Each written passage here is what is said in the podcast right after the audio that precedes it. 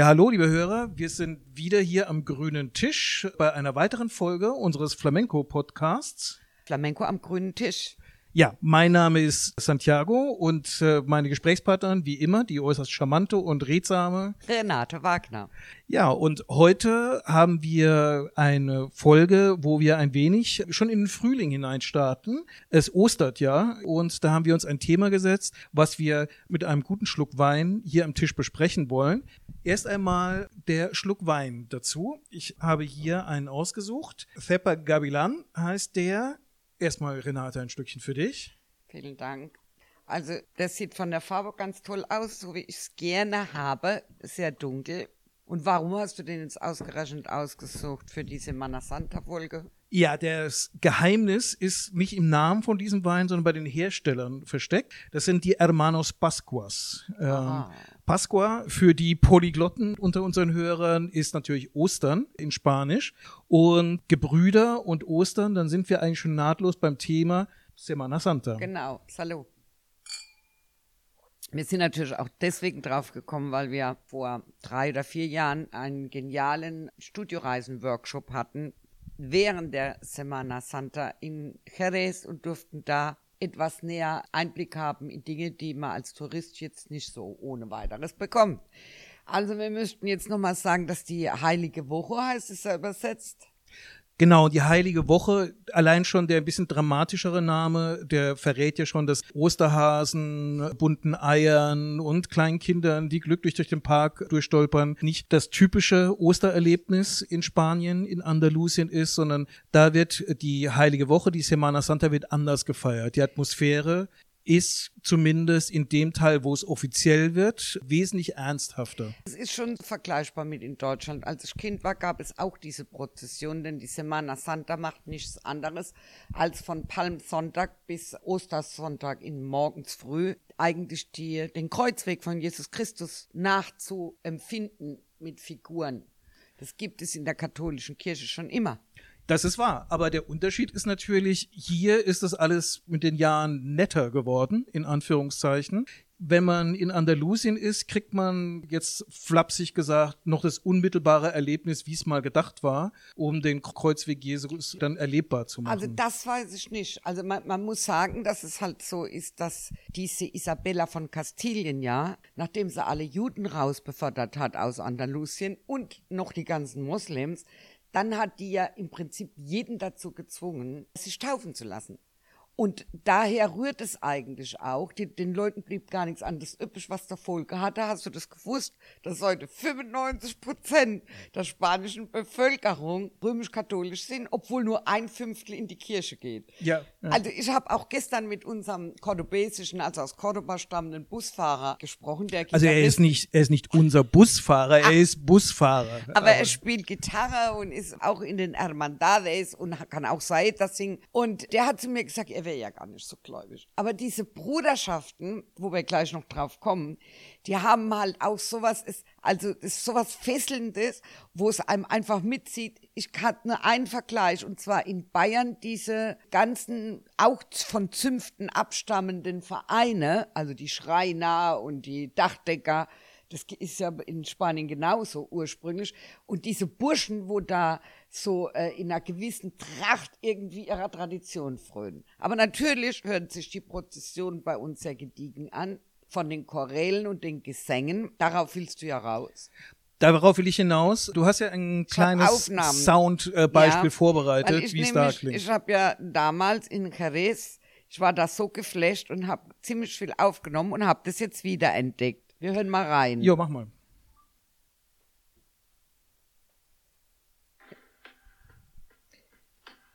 Also das ist schon dieses äh, Trommeln und dann diese Bläser, das sind immer Blasorchester. Also zuerst kommt ja immer der Christus oder eine Christusfigur, die haben eine kleine Kapelle und lustigerweise kommt dann die Virgen, die Maria und die haben so eine fette Kapelle. Und jetzt kommt, glaube ich, mit der Trompete Viele meiner Schüler werden jetzt, denen wird's warm ums Herz. Einmal den Schülern, die da dabei waren und zweitens die bei mir im Kurs waren letztes Jahr. Ich glaube, das langt, ne? So Ich glaub- Eindruck. Ich glaube, die Stimmung vermittelt sich, ja. Also wir sind uns, glaube ich, einig, dass das mit dem deutschen Osterhasen so nicht funktionieren Ja, da würde. gebe ich dir schon recht. Das ist eher Ennio Morricone Showdown äh, von den Revolverhelden und weniger wir feiern irgendwie ein Frühlingsfest.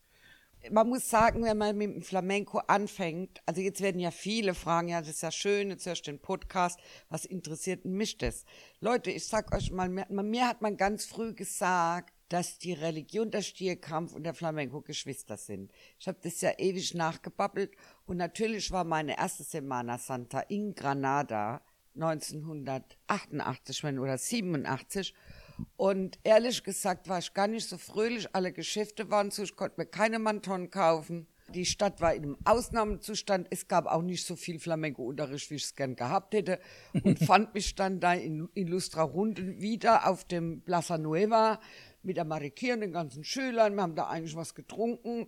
Und dann kam auf einmal diese Altäre, das sagt man ja, glaube ich, die Passos, genau. Die Passos kamen da vorbei und die Viren, jedenfalls alle sind auf die Knie gegangen, nur ich Depp saß da wieder wie Hein Blöd und dann erreichte mich die Hand der Mutter Marikias. Die fing an, Saeta zu singen. Und alle anderen lagen auf den Knien oder gesenktes Haupt. Und ich saß da, auf der einen Seite war ich vollkommen fehl am Platz und auf der anderen Seite hatte ich irgendwie einen Stromschlag durch den ganzen Körper. Also es war ein erhebender Moment, aber trotzdem war mir die Semana Santa immer noch nicht so nah, ne? Es ist natürlich schon so, der erste Einstieg ist die Gemeinsamkeit. Die Semana Santa ist eine Woche von sehr, sehr starken Gefühlen. Ja, und, jeden das, Fall. Und das ist schon so eine Parallele zum Flamenco. Also als ich dann damals dabei war, als wir in Jerez waren, ja, mein erstes kleines Aha-Erlebnis war, ich gehe da so diese Einkaufsstraße runter, ja, so diese, diese Hauptstraße, und Jerez ist ja kein großer Ort, und gehe an einer Reinigung vorbei. Und wer guckt mir aus dem Schaufenster von der Reinigung äh, entgegen? Ein blutüberströmter Jesus Christus. ähm, und zwar wirklich sehr genau im Detail gearbeitet. Also da ist jetzt äh, von wegen FSK 18 und so, das war, du konntest alles sehen, was sozusagen an Leiden da zu sehen war. Ja.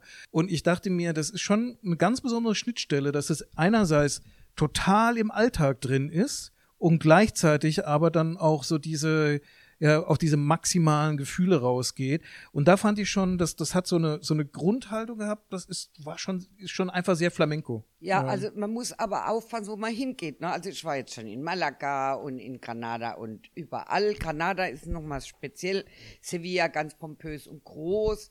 Aber es ist natürlich auch zum Geschäft geworden mit dem Tourismus. Das darf man nicht vergessen. Und wenn man niemand hat, der es einem erklärt und wenn man nicht in einem Verbund ist, dann weiß ich nicht, ob es einem so packt. In Jerez war es ja einfach so, der Juan Granados hat ja viel mit uns hier gearbeitet und sein Wunsch war ja immer, dass er in der Semana Santa brauchtet ihr, da hätte der Papst mit auftreten können, er hätte ja nicht gesungen, weil er musste nach Jerez. Wäre der Papst eigentlich eher Sänger, Gitarrist oder Tänzer bei so einem Auftritt? Also ich weiß es nicht, aber so als Gesang, glaube ich, hat er ein bisschen eine dünne Stimme. Ja, das ist schön, das ist war. Ob in dem Alter die Finger noch so flink sind, weiß Also man nicht. an, an Energie und Emotion traue ich ihm das durchaus zu. ja, irgendwie auch. Ja. Aber ich denke mir halt, dass der Juan unbedingt wollte, dass wir mal sehen, wie seine Semana Santa ist. Und wir sind da wirklich, also die Merce war ja dabei, die Mercedes Pizarro, eine Dozentin, und die ist Spanierin und war nie so nah an der Semana Santa. Und wir beide haben, genau wie du, das voll entdeckt, weil Jerez, wie du gesagt hast, sehr klein ist. Und wenn man sich überlegt, dass es da 75 Kofrades gibt, und wir haben ja eine gesehen, die mit den lilanen Zipfelmützen. Ja. Kannst du dich erinnern, es waren tausend Mitglieder. Ja, ja, ja. Jesus, wir saßen da drei Stunden und wir saßen so weit weg, weil ich mich geweigert habe, weiter am Rand zu stehen. Da seht ihr ja nur die oberste Spitze von dieser Zipfelmütze, die nachempfunden ist. Als die Pest gekommen ist über das Land, hat man diese Zipfelmützen, habt ihr bestimmt schon in solchen Filmen gesehen, Da hat man die getragen, weil wir gedacht haben, die schützt vor der Pest. So ein Überbleibsel. Diese Kutten mit diesen Spitzhüten. Naja, eine, eine weitere wichtige Quelle davon und fast noch ein bisschen gruseliger. Die Leute, die in der Prozession mitgehen, da ist ja ein Teil davon, die heißen ja auch die Büßer, die da mitgehen. Und äh, im 17. Jahrhundert. Nazarenos. Äh, na, das sind Penitentes. Nein, das sind die Lichtträger. Auf jeden Fall, die Büßer in dem 17. Jahrhundert waren die dann inspiriert von denjenigen, die von der Inquisition auf den Scheiterhaufen ge äh, geschickt worden sind. Die mussten ja auch zum Spott vor der Öffentlichkeit diese langen Zipfelmützen tragen, aber mit offenem Gesicht. Und um zu signalisieren, dass sie auch Büßer sind, haben sie auch die spitzen Hüte getragen, weil sie aber nicht offensichtlich nicht verbrannt werden sollten und aus der Gesellschaft ausgestoßen waren, sondern nur dem Sinne, sie versuchen, ihre Sünden abzutragen, indem sie ja dabei sind, haben sie dann die Gesichter verhüllt. Und so ist diese Kombination aus spitze Mütze und Gesichtsverhüllung entstanden. Was aber natürlich. Naja, wir sind ja jetzt, wir sind ja keine Geschichtswissenschaftler, wir wissen es beide nicht so richtig. Ich kann euch nur sagen, dass dieser Zug angefangen hat. Wir haben nur das obere Drittel von diesen Zipfelmützen gesehen und nach drei Stunden haben wir uns angeguckt und haben gesagt, das sind immer noch die Lilanen. Da war der Zug immer noch nicht fertig. Naja, aber weißt du, es gehört natürlich schon zu der Wirkung dazu. Du siehst es und kennst die Geschichte nicht und du bist schon sehr beeindruckt davon und es wirkt so ein bisschen unheimlich. Stimmt. Und, und äh, als Außenstehender deine Assoziation ist irgendwie der Edgar Wallace-Film, der Mönch mit der Peitsche, oder du denkst irgendwie an USA, Ku Klux Klan. Und es hat natürlich mit beiden überhaupt nichts zu tun. Aber wenn man Eigentlich reinguckt. dient es ja zur Anonymität, ne? Genau. Der, der Büßer. Aber wenn man eben dahinter guckt, sieht man, dass es schon eine sehr ernste Geschichte hat aus Zeiten, die halt nicht sehr lustig waren, ja, und wo traurige Dinge passiert sind. Aber hat, also mich hat es am Anfang, ich bin ja katholisch und komme eigentlich aus dem recht katholischen Haushalt und mich hat es befremdet, ne? ja. Für mich hatte das da überhaupt nichts zu suchen. Und ich kann mich erinnern, wir waren mal 2004 oder was mit einer Gruppe in Granada. Und das Witzigste, was ich da gehört habe, war, dass äh, also alle total ergriffen da standen. Die Figur wurde vorbeigetragen und da war der Mann einer Schülerin dabei, der übrigens über zwei Meter groß ist. Und der sagte dann in diesem ergreifenden Moment, hör mal, meinst du eigentlich, dass diese Masken aus Baumwolle sind oder aus Plastik? Also es hat, ich glaube nicht, dass das jeden so erreicht und mich hat es damals in Jerez auch das allererste Mal so ergriffen, weil es so eng war alles. Naja, es ist ja auch so ein bisschen der Effekt, nicht ganz zufällig wird in der katholischen Hochburg Köln ja Karneval auch ganz anders gefeiert, dass da so eine Gemeinschaft von außen erlebt wird. Also die Leute in den Organisationen, in Köln ist es der Karnevalsverein, da sind es die, die Hermandades, die ja. Bruderschaften. Das verwurzelt das im Alltag und schafft da so ein Ritual, wo du als Außenstehender natürlich immer so ein bisschen wie ein Ochs vom Berg stehst.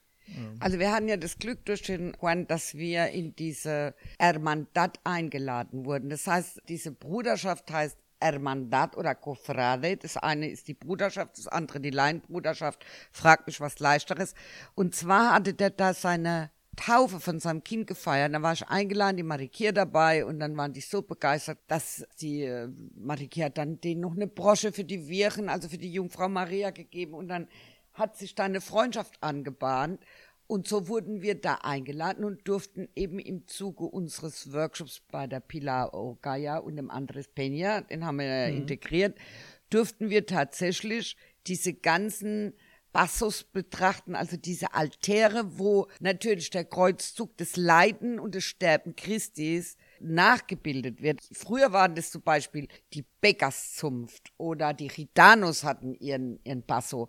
Und dann später gab es das in den ganzen Vororten. Jede Kirche hat es ihren Passus. Die haben immer ein Christo und die haben vor allen Dingen mal eine Virgen. Und wir durften das sehen, wie die Gewänder vom letzten Jahrhundert, was das Jesuskind anhat. Und die haben das ganz stolz gezeigt. Es war ein großes A und O. Und wir haben dann auch mal erlebt, wie die Leute da, die leben ja nur von Spenden und Mitgliedsbeiträgen und sind alle ehrenamtlich tätig und bemühen sich da total, die zu schmücken. Und es war wirklich sehr interessant.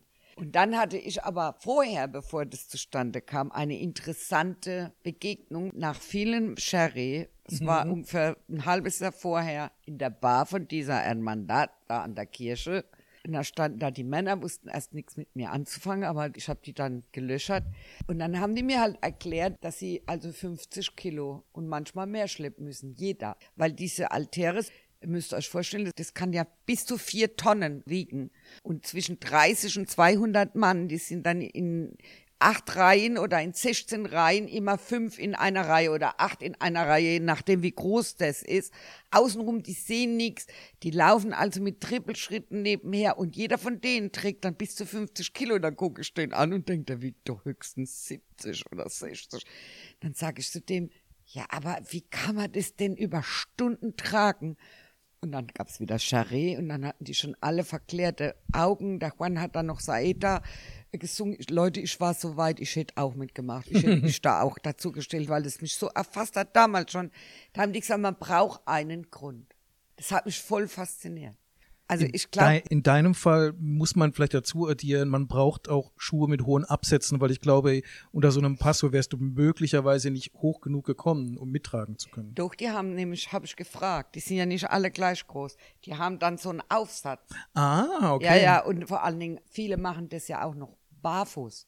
Mhm. Ihr müsst euch mal überlegen, also der Grad des Büßertums macht sich auch daran fest, dass die barfuß gehen. Und dann gibt's verschiedene Techniken, wie die laufen. Also die schwanken zum Beispiel auch so hin und her, wenn die sich treffen und um sich gegenseitig zu übertreffen an Fertigkeiten. Oder zum Beispiel in Sevilla laufen die immer ganz geradeaus, damit es so aussieht, als ob diese Figur tatsächlich läuft. Und dann gibt's eine Figur, ich glaube, das ist auch an Palmsonntag in Malaga der Nazareno, der hat so eine Tunika an in weiß und die flattert, da meint man tatsächlich, der bewegt sich.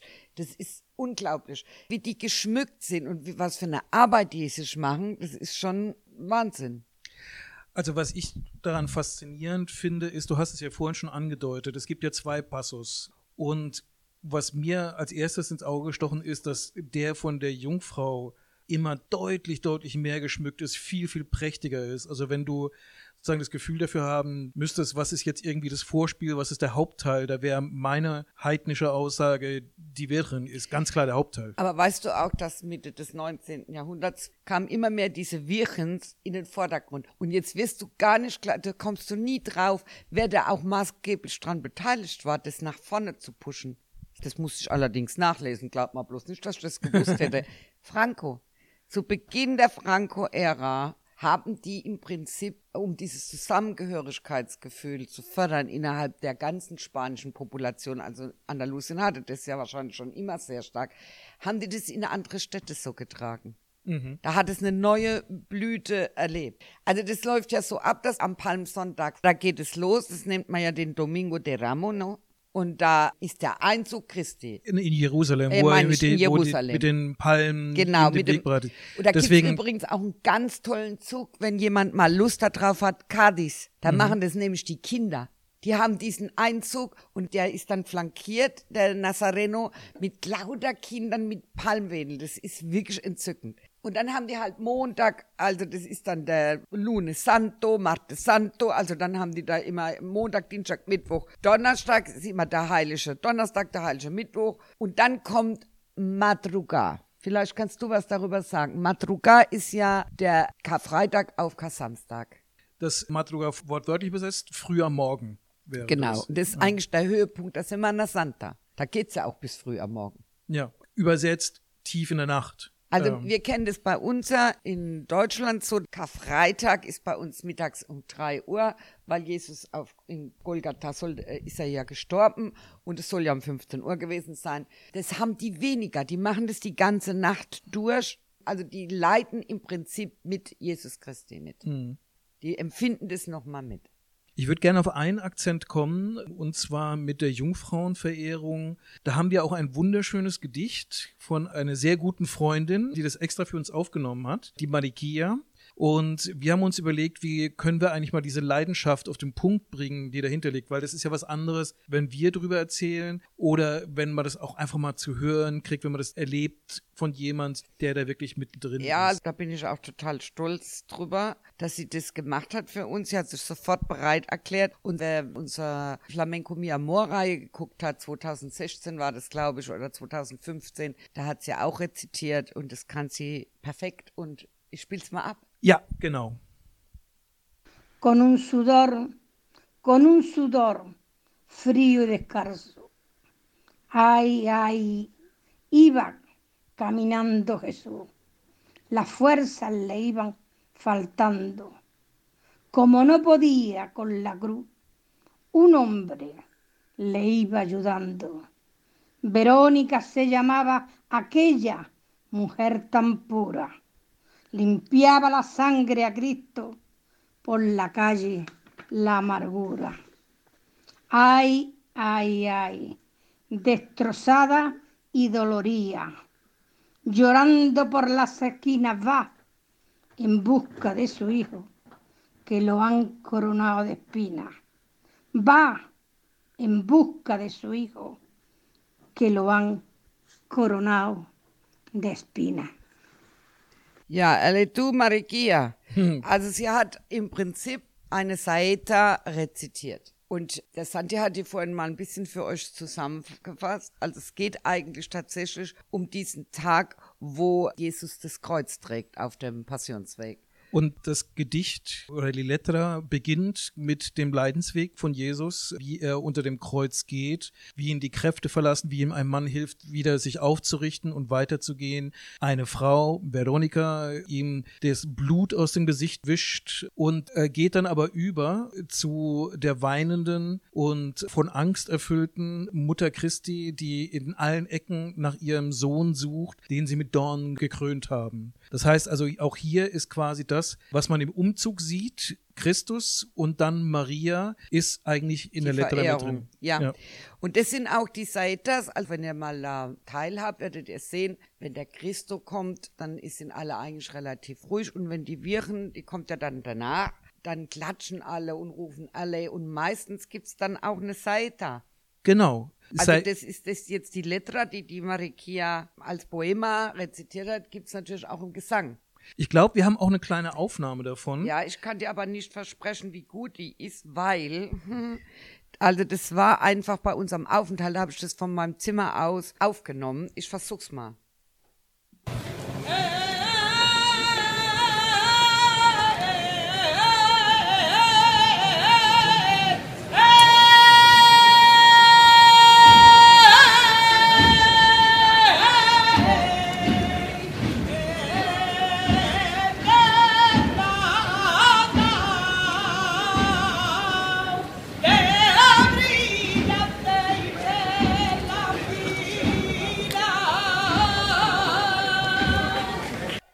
So, ich hoffe, man hört es ein bisschen. Also man kann es fast gar nicht wiedergeben. Ich werde diese Aufnahmen der Karin weitergeben, dass sie das vielleicht nochmal per Bild und Ton ins Internet stellen kann, beziehungsweise auf unsere Homepage, weil ihr müsstet euch die Menschenmassen, also ich habe schon viel gesehen, aber ich war geflasht ist eigentlich bei der Sater musikalisch etwas anders. Also ich habe so im Vorfeld mich ein bisschen eingelesen und dann so als Schnipsel die Information gefunden, dass es von Psalmodien abgeleitet ist dass es quasi die volkstümliche Flamenco-Interpretation von diesen Kirchengesängen ist. Da bin ich überfragt. Das kann aber, das klingt sehr vernünftig. Ich kenne das halt so, also vom Flamenco. Es gibt Tonars, die man oft zum einen zu, als Eingesang nimmt für, wenn du Segeria tanzen willst. Und dann gibt's Segerias, die haben die Richtung mit Tonar oder Tonar Saeta oder Saeta Segeria. Da gibt's x Variationen. Und natürlich wurde uns hier die Saeta viel, viel näher gebracht durch den Juan. Mhm. Der war ja ein wandelndes Diktionario, was diese Saetas anbelangt. Und die sind a palo seco, die werden nicht von einer Gitarre begleitet in dem Regelfall, weil die, die natürlich vom Balkon aus nach unten zur Viren gesungen werden. Die werden vor allem nicht getanzt glaube ich, oder? Ja, also ich muss sagen, meine Maestra Tatjana, die sind ja sehr innovativ da in Granada Also das ist ja sowieso so ein Ding, dass die, diese Heiligkeit, wie wir das machen, so dass das also ein Sakrileg ist und äh, dass das gar nicht geht, das haben die ja gar nicht. Das ist ein bisschen das an Mexiko, ne? also die, die sind total, also die Weinen sind hin und weg, aber das kann man auch tanzen. Also die hat natürlich da drauf eine Choreografie gemacht. Und das habe ich dann übernommen, ne? La Saita canta. Und der arme Juan hat 100 Jahre gebraucht, um uns diesen, die laufen ja im Zweiviertel- oder Viervierteltakt, diese Männer, die diese Altäre da tragen. Und der hat uns dann versucht, dass wir da reinlaufen. Und ich kenne das Ganze, die Marikia das mal bei Sacromonte Io, tatsächlich die Mädels mit so langen Kerzen wie mhm. sie in der Wirklichkeit sind, auf der Bühne gelassen. Das konnte ich natürlich hier im Studio nicht. Und dann habe ich es mit solchen Lampen nachempfunden, die es auch gibt, die man in der Hand trägt. Und dann mussten wir da vier Millionen Mal reinlaufen. Es hat nie geklappt, weil es gar nicht so einfach ist. Der singt ja da frei. Ihr müsst euch überlegen, es ist La Saita Canta al Cristo dello Gitano. Also nur, und dann müssen die da reinschlappen. Also der arme Juan, ich weiß nicht, der hat es 2000 Mal gesungen und wir konnten manchmal, haben wir auch einen Lachkampf gekriegt, weil es ging einfach nicht mehr. Und der, und der arme Fran wieder dazu, ram, papam, auf der Gitarre.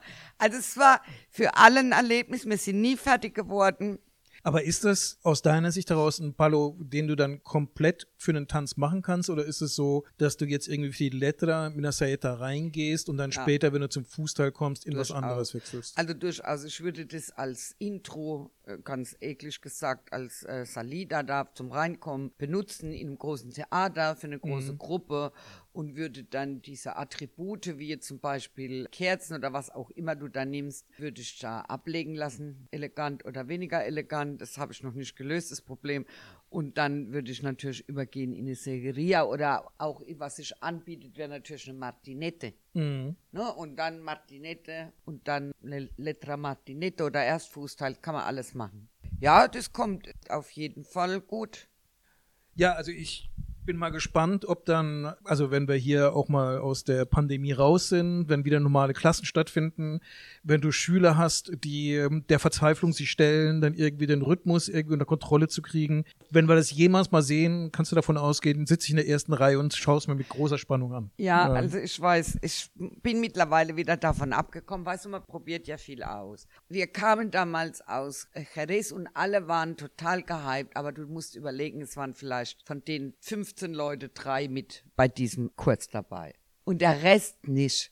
Es ist wie bei den Kofrades auch. Du musst dafür brennen. Du musst eine Vision haben und dann hast du auch eine Gemeinschaft, wenn du eine gemeinschaftliche Vision hast. Also die, die bei dem Kurs in Jerez dabei waren bei der Semana Santa, die waren erfüllt von diesen Gedanken, das umzusetzen. Aber die anderen nicht. Aber ich glaube, auch von dem, was du vorhin gesagt hast, das muss ja jetzt nicht eine Semana Santa, eine religiöse Vision sein, die man da umsetzen will, sondern dieser emotionale Ausnahmezustand, der da ist, der ist ja ein Flamenco-Ausnahmezustand. Aber du ähm. darfst nicht vergessen, dass im Flamenco die Leute solistisch arbeiten. Auch wenn die jeder, was weiß ich, wir machen einen Schülerauftritt, die machen 20 Leute eine Choreografie, die machen sie ja jeder für sich das Gleiche bei dem, was wir gemacht haben in der Saeta, war genau dieser Grundgedanke, dass die alle an einem Strang ziehen. Und da hättest du mal was erlebt. Es war nicht möglich. Ich habe das bestimmt ein Jahr lang probiert. Es war nicht möglich, ein Jahr lang, dass alle zu dem gleichen Zeitpunkt da waren. Ja, aber das ist ja genau das Spannende daran. Wir haben es ja jetzt gerade beim Solo-Gesang von der Saeta gehört, dass zur Stimmung sehr wohl auch dieses Licht auf eine Person, auf eine Stimme, auf ein Individuum passt. Aber genauso, wenn die Passos getragen werden, dieses Kollektiv von Leuten, die da unten drunter sind und genau im gleichen Rhythmus, mit genau dem gleichen Füßchen, im richtigen Technik schwankend als Kollektiv sein müssen. Also diese Spannung auf der einen Seite alle zusammen etwas zu machen, aber auf der anderen Seite eben dieses Alleinsein und sich allein eben dieser Emotion stellen. Ja. Ich glaube, das ist total spannend für ein Flamenco. Das wäre spannend. Du kannst es mit in unserem Breitengrad nicht machen, weil die Leute nicht an einem Strang ziehen. Nochmal.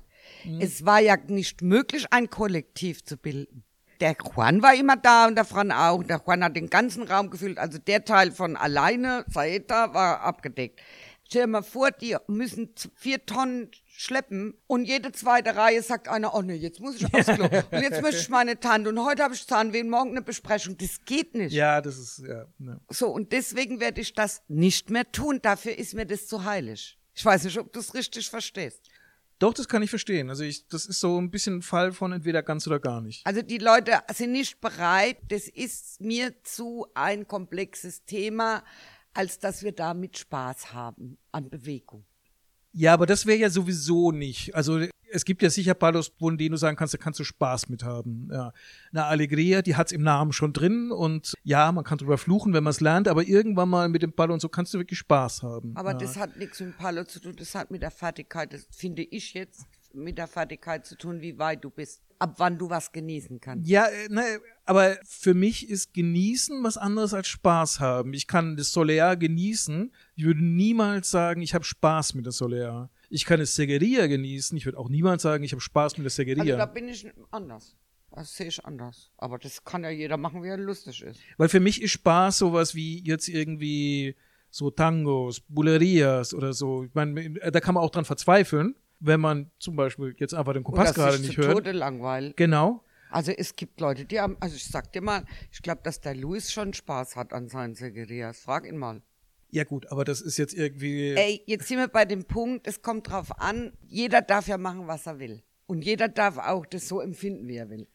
Aber Aber ich, nochmal, das mit dem Flamenco da trenne ich deswegen von der Saeta, weil ich glaube, wenn jemand nicht den Sinn verstanden hat, das musst du ja nicht. Aber wenn er es nicht verstanden hat, was in dieser Semana Santa an kulturellem Hintergrund in Andalusien vor sich geht und das in irgendeiner Form verinnerlicht, wäre es schwer, sowas umzusetzen tänzerisch.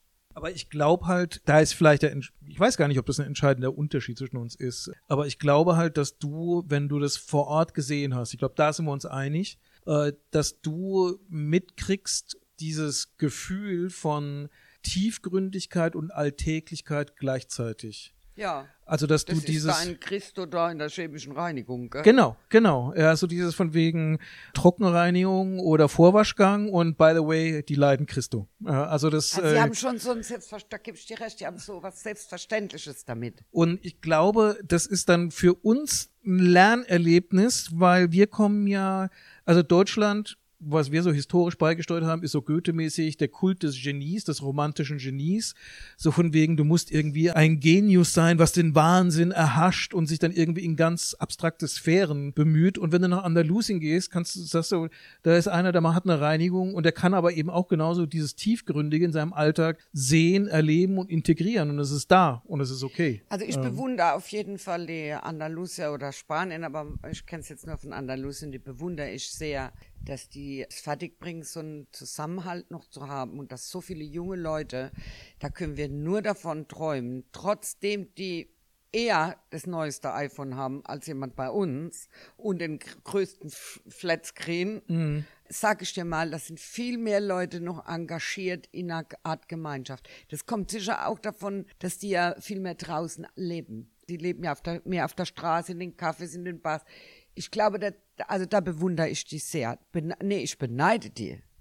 Aber ich glaube jetzt speziell, was das Phänomen Semana Santa angeht, hat es halt eben viel damit zu tun, dass du nicht super religiös sein musst, um Semana Santa für dich als was Wichtiges zu nehmen. Ja, das müsstest du ja bei uns auch nicht. Ich, wei- ich weiß es nicht, wir könnten, wir, guck dir mal die ganzen, fast bei uns sterben alle Vereine. Sportvereine, Fastnacht. Wir haben einfach, also bis auf Bayern und, also es gibt bestimmt, entschuldigt da draußen, es gibt bestimmt noch andere Orte, wo das so ist, aber ich kenne es jetzt gerade nicht. In Also ich kenne einen Verein von Eisenbahnliebhabern, die sehr leidenschaftlich bei der Sache Ja, sind. aber ich meine jetzt so ein Vereinswesen, wo man miteinander singt und musiziert und eine Scheune baut oder zusammen eine Prozession macht.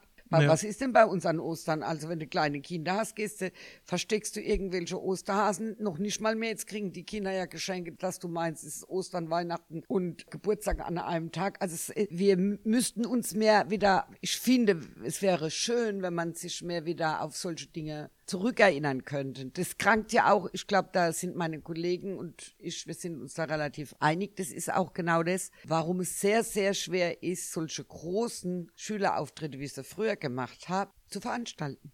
weil ich kann mich erinnern, und du dich ja auch, wir hatten früher 250 Leute auf der Bühne in drei Stunden. Kaum jemand hat unter der Woche gefehlt und die kamen sechs bis acht Monate, Freitag, Samstag, Sonntag. Das ist ein Unding heute. Strukturen von Gemeinschaft, die haben ja oft auch was mit historischen Zufällen zu tun. Und da ist die Semana Santa ist ein sehr gutes Beispiel dafür, weil die Semana Santa ist ja jetzt nicht die K-Woche, sondern ist ja länger angelegt und ist ja auch im 15. Jahrhundert bewusst mit dem Ziel angelegt. Warum ist es nicht? Ist es schon die K-Woche? Nee, das ist also. Also bei uns fängt es auch an Palmsonntag an. Ja, in der Kirche ohne jetzt mit Dr. Google als meinen Zweizeugen würde ich mich in die Debatte jetzt natürlich nicht reinbewegen, ja, aber ich glaube, es ist länger, die Semana Santa.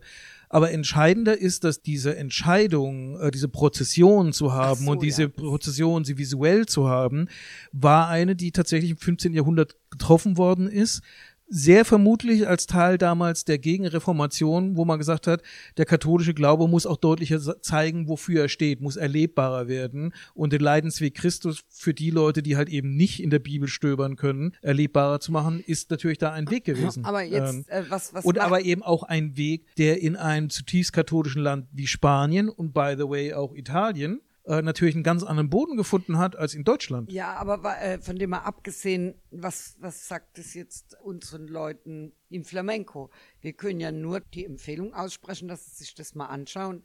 Das Problem ist natürlich aber auch, dass es heute sehr kommerziell alles abläuft. Und wenn ihr da keinen Führer habt, der euch da durchlaviert oder eine Ansprechperson, dann ist es oft dem Zufall überlassen, dass man diese Faszination wie wir sie jetzt in Jerez hatten oder in Granada noch viel mehr. Kannst du dich noch an Granada ja, ja, erinnern? Ja, also, also am, am Sacromonte, also aus dem Tablau herausschauend, dieser enge Weg, wo sich diese viel zu vollgestopfte Prozession hochgequält also da geht's, hat. Da muss man auch dazu sagen, in Granada gibt's ja, das ist eine, ich glaube nur dort gibt's ja dieser Marsch des Schweigens. Mhm. Und was die auch haben, die, die Gitanos haben ja in den Sacromonteberg ihren eigenen Christo. Und die Marikia hat es damals möglich gemacht, dass wir in der Höhle von den Mayas, also wo der Manolete rauskommt, Mario Maya rauskommt, die haben da oben noch eine normale Veranstaltung gehabt. Mhm. Und dann haben die die Leute nach Hause geschickt und, und wir durften dort bleiben und jede Höhle zündet ein Lagerfeuer an. Und die ganzen Schüler durften da mit denen ums Lagerfeuer die haben da gesungen und getanzt und dann kommt irgendwann, wird der Christo da runtergetragen und da erlöschen alle Lichter. Das sind dann nur die Lagerfeuer und diese Kerzen. Und dann sagt man, der Berg brennt, ne? Sacromonte ist der, der brennende Berg, der brennende Christo. Also das war schon ein, also das war ja Wahnsinn. Also das ist jetzt natürlich keine Empfehlung für jemand, das zu erleben, weil das läuft einfach, man muss die Verbindung haben, ja, um an, an diesem Ort zu sein. Aber was man, glaube ich, schon sagen kann, ist erstens, es nicht als touristisches Event zu sehen. Ja, das ist, wenn jemand Semana Santa bei Google eingibt, wird er die ersten Treffer sind alle von irgendwelchen Reiseportalen und so. Und ich verstehe es auch. Hashtag der Mönch mit der Peitsche, Ku Klux Klan, das ist natürlich was fürs Auge und das verkauft die Tourismusindustrie. Wer das über diesen Filter sieht und dann vor allem sein Handykamera irgendwie in, in Visier gebracht hat, wird es nicht erleben. Der hat danach ein paar schöne Bilder, hoffentlich gute Bilder, aber der hat nichts von der Semana Santa erlebt. Das stimmt, äh, das stimmt. Also das heißt, meine erste Empfehlung wäre, da überhaupt nicht reingehen nach dem Motto, ich will danach ein paar Fotos haben, die ich zeigen kann. Das Gute, es gibt Zehntausende überall, man kann immer behaupten, das waren meine Fotos. Äh, die zweite Empfehlung für mich wäre, ein bisschen sich Mühe zu geben, ein paar Tipps zu kriegen, wo denn Prozessionen sind und zu welcher Uhrzeit es klug ist, an welchem Ort zu sein. Wenn man kein Spanisch kann, hat man ja zum Beispiel immer einen Gastgeber im Hostal oder so, den man fragen kann und der dann in mehr oder weniger guten Englisch, wenn er ernsthaft gefragt wird oder wenn sie ernsthaft gefragt wird, auch eine Auskunft gibt. Ja. Also ein großer Tipp von mir ist, wenn ihr so, wenn, wenn der Auskunft gebt, gibt, dann äh, lasst euch doch einen Sänger benennen, der bekannt ist für seine Seitagesänge. Und den würde ich über Facebook oder so oder was auch immer anschreiben und ich sage euch, die freuen sich ja, die sagen euch dann, morgen um 19 Uhr singe ich von dem und dem Balkon. Seid da mal rechtzeitig. Und wenn man anfängt, so einen Bezug zu jemand zu haben, also wenn man den Sänger verfolgt, in Anführungsstrichen, dann fühlt man sich dazugehörig. Jetzt sind wir wieder bei diesem Punkt. Im Flamenco ist es ja genauso. Ich glaube, es ist in je, im ganzen Leben so. Wenn man das Gefühl hat, dass man irgendwo dazugehört, dann werden ganz andere Emotionen frei, wie wenn man sich nur als Soundgast und als Zuschauer mit den besten Fotos sieht. Genau, das ist, glaube ich, genau das. Zum einen, wie im Flamenco erstmal willens sein, sich dafür zu interessieren, willens sein, die Leute wirklich kennenzulernen und eigentlich das Ziel zu haben, dazuzugehören und eben nicht nur Publikum zu sein. Was man auch machen kann, man kann mal googeln, ob man irgendwelche Cofrades oder Hermandades, also Bruderschaften, die sind sogar manchmal aufgezählt, dass man da mal anruft und sagt, möchte euch was spenden. Also ähm, die, was die immer gerne haben, sind das, das so Broschen, es muss gar nichts Wertvolles sein, wo sie ihre Figuren mitschmücken oder vielleicht mal einen Umschlag mit 50 Euro oder von mir ist auch nur 10 oder 20. Da freuen die sich total und da kann es natürlich auch entstehen, dass man Kontakt kriegt. Ja. Man muss halt aufpassen, wenn ihr das macht, gebe ich euch den Rat, guckt euch das vorher mal an und versucht Informationen zu kriegen, weil man kann auch leicht einen Kulturschock kriegen. Das muss man ganz deutlich sagen. Und Kinder würde ich da, wenn die nicht Spanisch sind und es nicht kennen, würde ich da nicht mit hinnehmen. Also ich glaube, das ist für Kinder ein bisschen beängstigend. Ja. Gerade bei den Prozessionen, die nachts sind, kann es leicht auch ein bisschen eine unheimliche Stimmung sein. Und es ist vor allem etwas also es ist immer etwas, wo man Geduld braucht. Ich glaube, jeder, der mal schon mit einem fünfjährigen Kind oder einem vierjährigen Kind unterwegs war, weiß, dass 20 Minuten einfach nur rumstehen und nichts machen, da verdammt lange werden können. Ja, also das ist weder für die Eltern noch für die Kinder wirklich ein Spaß. Also was ich halt auch denke, ist ja oft so im Flamenco, dass man sich da irgendwie hochdienen muss. Das heißt, am Anfang kann man mit den Gesängen vielleicht doch nicht so viel anfangen, wenn man dann immer wieder hört, auf einmal findet man es ganz toll. Und so würde ich auch vielleicht, wenn ich mir das angucke, nicht nach dem ersten Mal aufgeben und es abhaken. Habe ich gesehen. Ja, ja, ja. ja das ist ganz ja. wichtig. Hab ich, war schon, habe ich gesehen, ach, das sagt mir jetzt, gibt mir nichts. Da denke ich immer, ja, super, also in Jerez zum Beispiel war mein besonderer Moment bei einem Umzug war nicht das erste, zweite oder dritte, sondern das war schon in der Woche sehr weit fortgeschritten. Das war der Auszug aus der Kathedrale von Jerez wo wir uns irgendwie über ein paar Winkelgässchen dann irgendwie runtergeschafft haben und eine ganz gute Position hatten. Und da ist erstmal geschlagene 40 Minuten einfach gar nichts ja, passiert. Genau. Ähm, also da hätten wir uns irgendwie. Ich darf anmerken, dass es so kalt war. Ja. Es war eisig kalt. Mir ist übrigens eine Haarspitze an der Wand von meinem Bett angeklebt. Das wollte ich nur noch mal sagen. So kalt war es da. Ja, da muss man manchmal, muss, muss man selber einen und kleinen Leidensweg durchmachen. Ich trinke nicht so gern Sherry, aber meine Kinder berichten noch heute, dass jeden Nacht um vier oder um fünf kam so ein Rapport von mir, habe meine persönliche Heizung angeschaltet, habe Sherry getrunken, weil ich, wir hätten es nicht überlebt. Wir waren ja immer im Freien und es hatte Minusgrade oder, ja, oder, ja, ja. aber irgendwie haben wir es uns dann auch verdient. Ja, das ist halt eben auch ein bisschen Teil davon. Ich meine, das weiß jeder zu berichten, der in drei Flamenco-Tablaos war und es war irgendwie doof und der Schnitzel war noch am besten und so.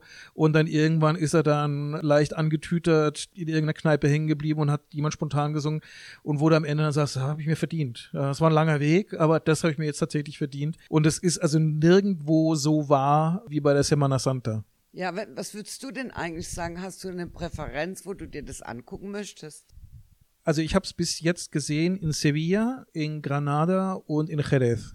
Und es ist ein bisschen ein unfairer Vergleich, weil wir in Jerez über den Juan natürlich am nächsten ja. dran waren. Ja, das ist einfach ein unfairer Vergleich. Ehrlich gesagt, ich glaube aber, für mich wäre Granada eigentlich die Stadt. Weil Granada hat für mich irgendwie aus allen andalusischen Städten immer noch so ein bisschen den Charakter von, das ist so ein bisschen die übersehene Stadt. Also jeder kennt die Alhambra und jeder war schon mal da. Die wenigsten Leute haben den Nerv, dann irgendwie eine längere Zeit in der Stadt selber zu sein. Ja, und die Bewohner sind jetzt auch nicht so, dass sie einem dann gleich irgendwie um den Hals fallen. In Sevilla nee, kann man ganz, nicht. kann man leicht, leicht den Eindruck haben, dass die ganze Welt dein Freund ist. In Granada muss man sich echt verdienen. Ja. Und so ist eigentlich dann auch die Semana Santa. Ja, es ist ein bisschen ungeschliffener, aber eben auch intimer. Also das ist, ist, ist einfach sehr sehr, sehr nah dran. Also mir hat was, was ich auch noch empfehlen kann, ist an Gründonnerstag in Malaga, wenn diese Legionäre, mhm. dass die, die laufen ja nicht in Kutten, sondern die haben echt die Legionärstracht und die tragen ja einen riesengroßen braun geschnitzten Christo und den tragen sie über ihren Häuptern und sie bilden da immer so eine Schräge, so wie eine Treppe, die vorderen Knien und es sind vielleicht so 30 Mann. Das ist unglaublich. Also das kann ich noch empfehlen. Und was ich auch noch empfehlen kann, obwohl ich meine Präferenz auch nicht Sevilla wäre, aber die Totenwache in der Nacht von Gründonnerstag auf Karfreitag mit diesem speziellen Moment, wenn die zwei Viren sich begegnen, die Esperanza von Macarena und die Esperanza von Triana. Das ist auch gigantisch.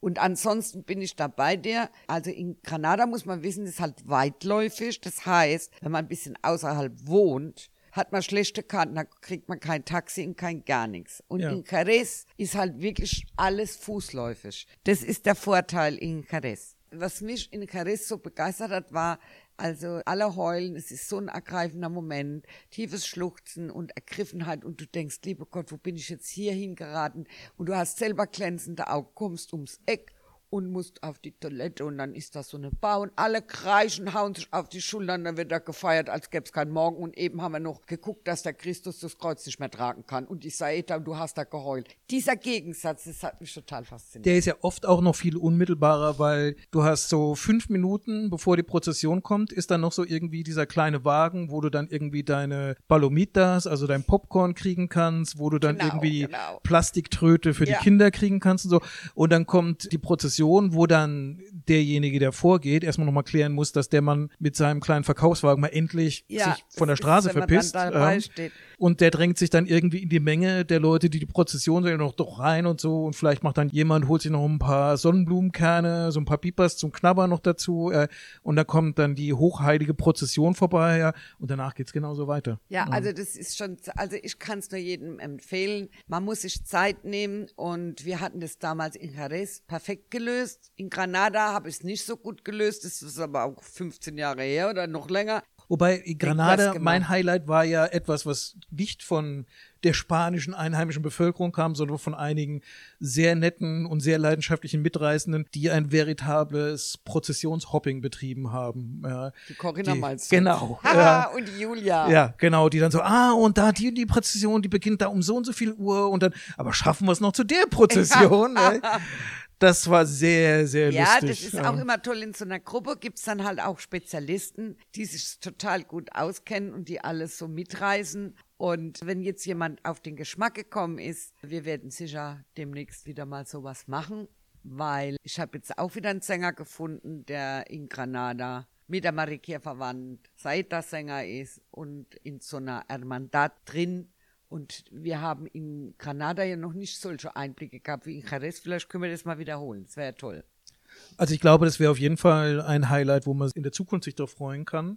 Ich glaube, zum Abschluss bleibt uns eigentlich nur festzustellen, dass es viele Ecken gibt, wo es Osterprozessionen gibt. Es ist natürlich kein ausschließlich andalusisches Phänomen, aber die besonderen Prozessionen, dieses ganz besondere Flair und vor allem diese Verschmelzung aus Flamenco-Kunst, aus religiöser Grundstimmung, aus Gemeinschaftserlebnis der Gesamtbevölkerung. Also diese ganzen Punkte zusammenzubringen, das ist tatsächlich nur etwas, was man in Andalusien erleben kann. Ich glaube auch, aber man darf nicht unterschätzen, dass in jedem Dorf ja eine Prozession gibt. Ja, ja. Und manchmal, wenn man jetzt jemanden kennt auf so einem Dorf, dann kann das tausendmal schöner sein als in Sevilla also an alle spanischen Zuhörer, wir möchten hier keine Lanze brechen für irgendeine Stadt und die bevorzugen.